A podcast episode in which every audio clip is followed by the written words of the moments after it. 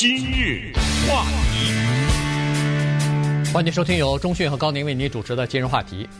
呃，最近的一段时间呢，在全美国各地呢都有各种各样的示威啊，两个主题啊，一个就是呃反对种族歧视，另外一个呢就是抗议警方呢有的时候过度的使用暴力啊，所以在这种情况之下呢，国会就有很大的压力，呃，必须要通过一些法案呢，呃，做一些改革啊，所以呢，昨天的时候啊。呃，国会就开始进行这个参议院里边进行表决，就是共和党的这个 Tim Scott 参议员提出来的一个方案呢，呃，就进行表决啊，但是没有获得通过。他是基本上共和党的参议员都支持，但是民主党的参议员呢全部反对啊，所以是五十五票对四十五票。显然，这个通过的最低的门槛呢是六十票啊，所以呢，它不是一个简单的多数，五十一票就可以获得通过。于是。这个法案不管是共和党还是民主党提出来的呢，因为他们两个呃政党提出来的法案是有很大分歧的哈，所以呢，不管是哪一个政党提出来的，如果没有另外一个政党的几位参议员支持的话，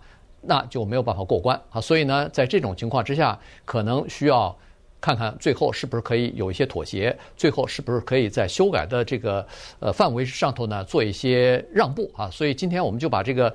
共和党和民主党提出来的法案呢，一一的跟大家来介绍一下，看看您支持哪些，又反对哪些。我们有什么发言权呢？对不对？这两边根本谈不拢。我觉得现在在做着某些徒劳的举动，但是呢，又不能不做。简单的说，就是如果这些人没有示威，参众两院应该不会去讨论警政改革的，这个简称警改吧，对不对？这、嗯、就是对执法机关进行某些改革，没有错误。改什么革呀？所以一定是因为某些事件的发生，所以才促使国会进行这些改革的努力。但是呢，有两个版本，一个在参议院里面，一个在众议院里面。这两个版本的存在呢，非常的简单，就是民主党和共和党一人控制国会的一个议院，一个是控制的参议院，一个是控制众议院。众议院是民主党控制的，所以众议院的警改法案呢是今天投票。没有什么太多的悬念，肯定通过。我们现在讲话这会儿正在投呢，没有什么太大的悬念了啊，就知道肯定会通过，因为他的民主党人比较多。可是通过的这个有多大意义呢？几乎没有，因为昨天在参议院里面呢，尽管有三个民主党人站到了共和党人的方那一边去投了共和党的票，但是还不够六十啊，所以等于无疾而终了。那个法案，南卡罗来纳州联邦参议员 Tim Scott 他提出来的这个警察改革的法案死掉了，死在参议院里面。众议院通过了他的这个方案以后，递交到参议院去。今天参议院的多数党领袖 McConnell 已经说了，我根本不考虑，呃，可能连投都不投，或者是怎么样，那也就没了啊。所以这两边呢，他必须得再坐下来。重新再让步，那么我们今天就看一看，让些什么步？就为什么两个人合不拢？尽管共和党呢，他说，他说我们两边啊，共和党和民主党，其实我们的提议呢是大同小异的，我们都有共同的愿望，共同的愿望就是对警察进行改革。但民主党说，你这话说的差的太多了，呃，不是大同小异，是大异小同啊啊，我们之间差的很多。我跟大家简单的把这个底线跟大家讲一下，你就明白了。就是共和党的法案比较像的警察，民主党的比较不像的警察。我这是非常非常粗的概括啊，就是咱们一一会儿看点细节你就知道。就是说共和党的他们意思呢，就是说呃，在管理警察方面，我们有有我们的一些新的做法，没有新的就不构成改革嘛。那一会儿告诉大家他们提的新的做法是什么。民主党说我们也有新的做法，你这么一对比呢？你发现，呃，共和党的那个比较对呃警察还是有一些保护的，甚至一会儿我们跟大家介绍一个关键的叫做有限的所谓的豁免权的问题，这个也是双方在这儿争执不下的问题。那我们就来看看接下来该怎么办，因为我觉得很难谈得拢。但是还必须谈得拢，必须谈得拢，对，必须谈得拢，不可能说到最后两手一摊，哦，对不起了，不改了，对，呃，不可能的，因为对民众没法交代。对，因为现在的情况就是说，你谈不拢的话，任何一个政党他都没有办法面对这个十一月大选的那个政治后果，所以呢，呃，国会的两党全部有很大的压力，必须要谈拢一个东西。但这个东西到底是谈拢最后的情况是什么样子，现在不太清楚哈。但是，呃，集中的最集中的这个焦点，矛盾的焦点就是对警察要不要有有限的这个豁免的问题哈。所以我们先看看，首先我们先从几个方面来看哈。第一就是说，国会啊。或者是联邦政府啊，就是集中到具体来说，就是司法部什么的，他对地方的，比如说州啊、县呐、这一级的警察机构和执法机构，他到底有没有权限来来告诉他们做什么呀？他们按照美国的这个法律的这个结构来看和政治结构来看，它不隶属于司法部啊。所以呢，这个要回答这个问题，其实还还比较还比较麻烦啊。原因就是说。联邦政府有可能有这个权利，但是呢，又没有直接的权利。这话怎么说呢？这个就要回到美国的宪法了。美国的宪法呢，第十修正案吧，它是这么规定的，就是说，呃，联邦政府啊，它没有，就是这个宪法它没有明确的说，联邦政府对地方和州的这个警察系统呢有直接的权利，管理的权利没有。那么。这个第十修正案的呃里边的规定的内容就是说，凡是在宪法当中没有明确规定授权联邦政府可以做的这些权利呢，基本上全部归州政府。基本上这些权利没有明确规定是联邦政府的权利的，那就是州政府的权利了。那好，从这个意义上讲呢，联邦政府对州州里边的警察和县市的这个警察应该是没有什么太多的说话权的。但是别忘了。国会和司法部、联邦政府掌握一个东西，就是钱。对警察的拨款，哈，对各个各级的警察部门的呃执法部门的这个拨款呢，权力在国会。国会下面是通过司法部来对这个警察和执法部门来进行拨款。所以呢，你捏着这个钱袋子的时候呢，你就可以规定或者说是要求下面做什么或者不做什么。如果下面的这个执法机构说不行。我不，我偏偏你说的这个我不做，我不按你这个做，可以，你可以不按着做，但是您的这个联邦的拨款你也别想要了。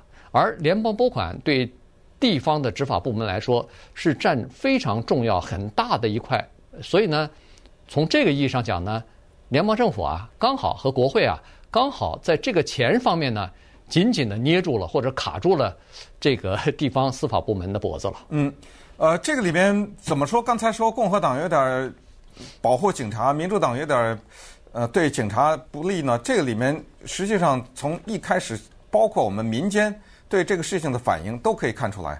民间的反应，有些人是完全反对这些示威啊，打砸抢，当然根根本不提了啊，这是肯定不对。但是说连这种示威，民间也有一些人反对，就认为说警察执法。没有问题啊，什么警察的工作需要保护啊，等等，这些一直有，所以这个呢就反映在共和党的这里面。就共和党它什么东西的理念呢？它的里面提的东西是这样的，它是说，对于警察呢，你要采取什么样的改革？是收集一些资料。怎么叫收集资料？就是比如说你警察你要用某些过激的行为的话，你要。有事先的种种的报备啊，你要有什么拍摄下来啊，就带着这种摄像机啊，然后同时你要征求法律的许可呀，征求法院的许可呀，什么这就听着呢，按照民主党说叫隔靴搔痒了，呃，就没有触到这个痛处。包括 比如说呃锁喉这件事情，这是警察执法过去是在警察学院训练的时候都警察都训练过的，用胳膊肘把一个人的脖子锁住的这个。对于锁喉的这个使用呢，呃，他是说要批准，呃，有有要有这个批准，大概是有更上一层的批准，就使用过度的暴力啊什么，这个要上面的批准啊等等。就是你看着呢，他是采取了一些管理的措施，但是没有特别的彻底。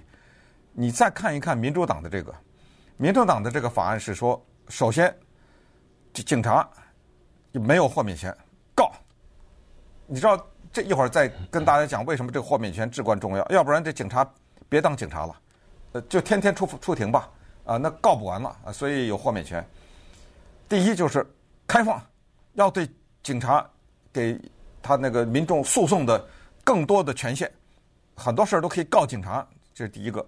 再有就是锁喉不敲门，这不是要什么上级批准或什么取消。什么叫不敲门？之前我们讲过一个黑人女的，不是被警察给打死了吗？身上中了八枪吗？就是当时在查毒品犯罪的时候，有一个规定，就是警察在搜这样的房子的时候可以不敲门，这就是所谓破门而入。呃，这个取消不可以。然后就是对警察培训，叫逐一培训，就是在警察作为正式的来去执行任务以前，先培训。就像之前 Starbucks 出现那个种族歧视事件以后，Starbucks 把全国的 Starbucks 都关了，呃，对员工进行培训，就是。培训就是给他们以族裔的意识。当你面对的是一个西裔人的时候，当你面对一个黑人的时候，你要考虑到这个情况还有点不太一样，所以得培训，就给给你们有这样的培训。还有就是所谓军械民用，这一次使用的一些军队的设备和军队的武器拿到民间来，呃，这个不行。呃，这个里面有很多的具体的条款，这种法律它有很多的细则，还再加上就是大量的要使用身体携带的摄像机、摄像头。整个的过程你得给我拍下来，这样的话，将来以后再有什么争执的话，我们至少有一些视频可以依据。再有一个就是废除私刑，这一点就是共和党和、民主党都一样的，而且让我们瞠目结舌。就到了二零二零年的今天，参众两院在推断一个警察的法案当中，居然有一条是说要把私刑变成仇恨犯罪。什么叫私刑？就是一帮人起来自行私自行执法，就是一帮人。纠合起来，把一个黑人，主要是黑人了，或者少数族裔的人，认为他犯罪了，我们自己把他给杀了，主要是用上吊的形式。我不管，我就觉得他有罪，我把他杀了。不，可能最后证明是无辜的，或者可能是真的有罪。我不管，我先把他给杀了再说。呃，这个在二零二零年的今天六月份才在讨论，算不算是仇恨犯罪？不可思议啊！你知道吗？对，而且嗯，很多州这个还不算联邦重罪呢。对，呃，所以呢，现在呃，当然在这个民主党和共和党的呃提案当中呢，这个都算是重罪了。在这一点上，大家是一致的啊，都认为说这个是联邦的重罪，而且是算共和党说是这个是仇恨犯罪。好，所以呃，但是关键的还是那一点，就是警察的这个豁免权到底是不是应该。那稍待会儿，我们再讨论这件事情，因为这个啊至关重要。一个警察他如果没有这个豁免权的保护的话，那有些警察在执法的过程当中，他会不会犹豫？他会不会考虑？哎呦，这件事儿我还是多一事不如少一事，因为我多管了一点事儿，或者就是你在执法的过程当中，应该你管的事情，因为没有保护，怕自己失去工作，怕自己坐牢，他就不去做了。那这样的话。可能会不会有严重的后果？今日话题，欢迎继续收听由钟讯和高宁为您主持的今日话题。呃，今天跟大家讲的呢是这个警政改革的法案啊。现在民主党和共和党呢各有一个，但是呢，呃，从目前的状况来看呢，光靠自己提出来这个法案呢是没法获得通过的哈。所以呢，双方可能要进行一系列的。呃，一一轮又一轮的这个谈判沟通，最后看看能不能够，呃，就是做出一些让步吧，呃，妥协。那最后呢，拿出一个呃，民主党和共和党都可以接受，在参众两院都可以通过的这么一个改革方案。否则的话，就陷僵在那儿了哈。那现在的基本上的这个僵局，主要是在一个核心的问题，就是到底要不要给警察有限保护的这个问题，有限豁免的这个问题哈。这个。根据现在的法律呢，是这样子的，就是说，一个警察他在，呃，国家授权，因为执法的人员他是有国家授权的，他是在国家授权的情况之下来执法。那么在这种情况之下，你除非可以证明他在，呃，这个使用武力和比如说有不当的行为，这个是明确的违法。除此之外，你没法告警察啊。这个是现在的，就是给警察的这个有限的豁免。那这个到底要不要取消呢？民主党是说应该取消，呃，这样的话呢，让更多的就是在警察执行公务当中是无辜的受害人呢，有可以告他们的权利。但是共和党人说不应该取消，原因就是如果取消的话，那警察还怎么执行公务啊？在每次执行公务，在每次采取一个行动或者是做一件事情的时候，都要考虑先保护好自己的话。那这事儿没法做了哈，所以呢，这个就成了一个关键的地关键点了哈。这个双方的分歧非常的大。那么这里头呢，又有一些历史的这个因素在里边。对，这是一八七七呃一八七一年美国内战以后的。开始实行的这么一个，当时的名字很有意思，叫“三 K 党法案”嗯，KKK Act。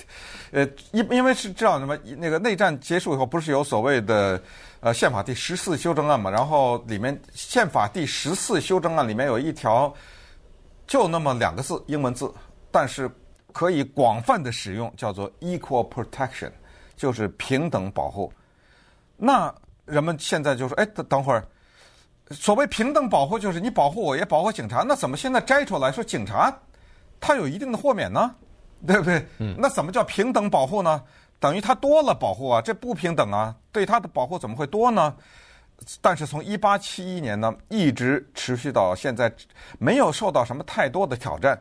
同时，这里面还有重要的一个原因，就是美国的联邦的司法部，这个跟共和党、民主党没关系，就是司法部呢，他向来是。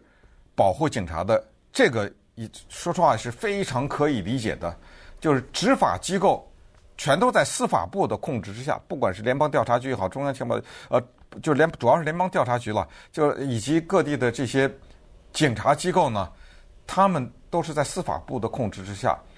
那警察是干什么的？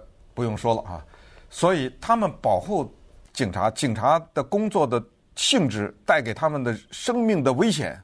啊，以及在很多的关键的时刻，他们出来要用自己的身体承担很多的民众的安全啊，等等，这些大家都知道。所以，什么我们大家常说，警察、医生、呃、教师等等啊，这些他多了一层我们对他们的尊敬。呃，因为这个里面有很多的奉献在里面，所以这个所谓有限豁免权呢，不太会被挑战。就是近年来。这次事儿发生的多了点儿，知道？呃，再加上最近的一些相关的一些其他的一些事件吧，反正就导致了这个事情被提出来了。估计呢，在讨论的过程中，我觉得可能还是不会通过。我觉得，呃，主要的是说民众还是对警察呢，再怎么说，对警察还是有一些嗯。我们觉得可能还是有一些同情吧，呃，我觉得这个词用的不太恰当，因为但是还是觉得警察他们这个工作是民众需要的。如果你要是开放了对警察都诉讼的话，那么接下来首先有大量的花费在这个里面。那民主民主党的这个方案里面，除了刑事以外，还有民事呢，呃，就是开放就放宽对警察的这种民事的诉讼、民事追究和刑事追究。刑事追究就是把警察扔到监狱里去。对不对？判刑，判刑。那、嗯、民事追究就是追追究责任，然后呃该这个罚该罚多少罚多少，然后该赔多少赔多少。所以要纠缠在这个地方的话，我不知道他们双方怎么寻找一些共同点，或者是怎么达成某些让步、妥协啊之类的。那这里头呢，还涉及一个机构，就是最高法院啊，美国的最高法院。一九六零年的时候，其实他们引进了这个叫做警察的呃，就是有限豁免啊。因为在之前呢，刚才说的第十四修正案，就是在南北战争之后的这个战后重建的过程当中呢，给南方以平等保护。当时是这么说的，呃，警察一样啊，就是说不能呃侵犯，哪怕是你有国家授权，是代表国家来执行呃公务。呃，这个执法，但是也不能侵犯另外一个人的叫做公民的宪法权利。如果执如果侵犯的话，那你就要受到这个惩罚啊，比如说被告啊什么的被起诉什么的，警察也不例外。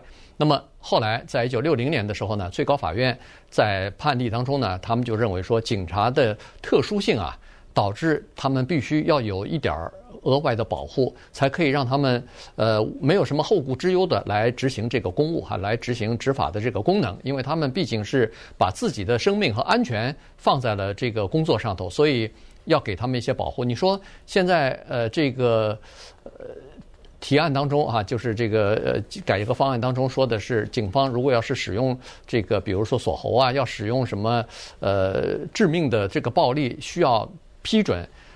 对，有的时候事先是可以批准，但是在现场的时候，有的时候很多情况之下他是来不及批准的。他在他在和对方，尤其是对方可能是一个比比较穷凶极恶，可能是一个对警方马上就可以构成威胁的这么一个人的时候，他怎么去获得批准啊？他他那时候的反应就是如何来保护自己，如如何来制服对方啊？所以这种有的时候你说起来容易，但是实际上在第一线的警官他会知道，这东这种东西有的时候就是那么几分之一秒的那种判断的时间，有的时候他就做出错误的。我觉得这种呢可能争议不太大啊，争议比较大的可能就是弗洛伊德这种啊，对，就是他已经躺在那儿了，你就不能手铐也铐上了。